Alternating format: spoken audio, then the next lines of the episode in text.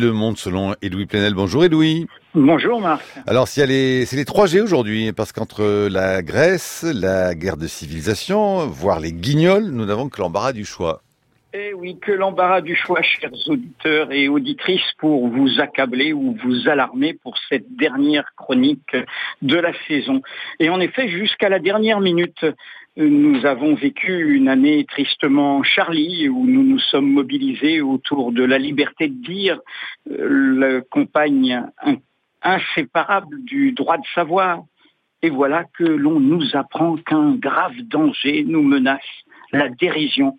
C'est le nouvel actionnaire, euh, mogul industriel de Vivendi, monsieur Vincent Bolloré, qui le prétend, et c'est lui qui euh, aurait l'intention de supprimer les guignols de l'info, cette marque de fabrique de la chaîne privée Canal+.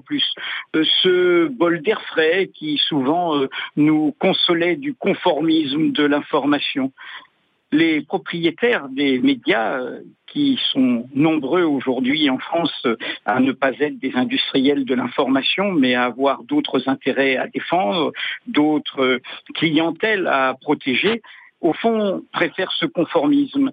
Ils n'aiment que l'amusement qui fait diversion.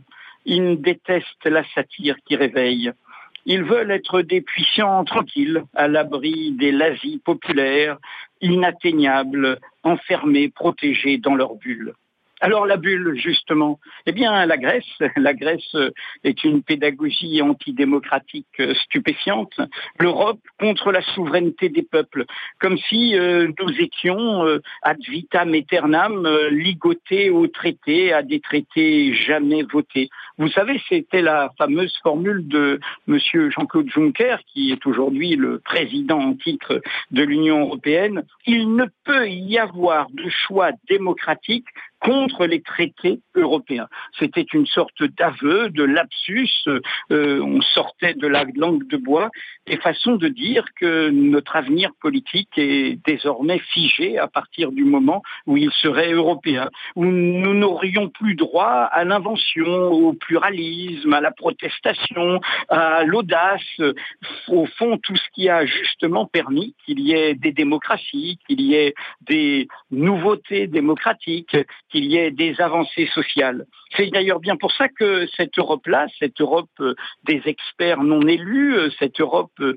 où il y a à l'abri des politiques, des technocrates qui décident pour les peuples, se méfie comme la peste des référendums. D'ailleurs, chaque fois qu'il y en a eu dans l'Union européenne, ils ont été ou ignorés, ou défaits, ou même on a obligé les peuples à revoter.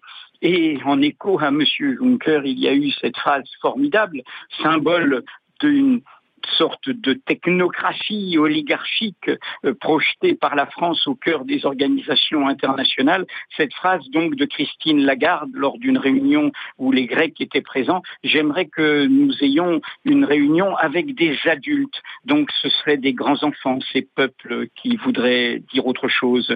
Et évidemment, ces grands enfants, eh bien, on ne peut pas leur donner les clés. Une Europe qui punit ainsi les peuples et bafoue la démocratie enfantera forcément le ressentiment, la haine et la colère, la violence, la guerre, l'intolérance. Ah, ça tombe bien justement, et c'est la troisième heureuse mauvaise nouvelle eh bien, la guerre, eh bien, nous y sommes. Rien de mieux pour faire taire les peuples. Une guerre de civilisation.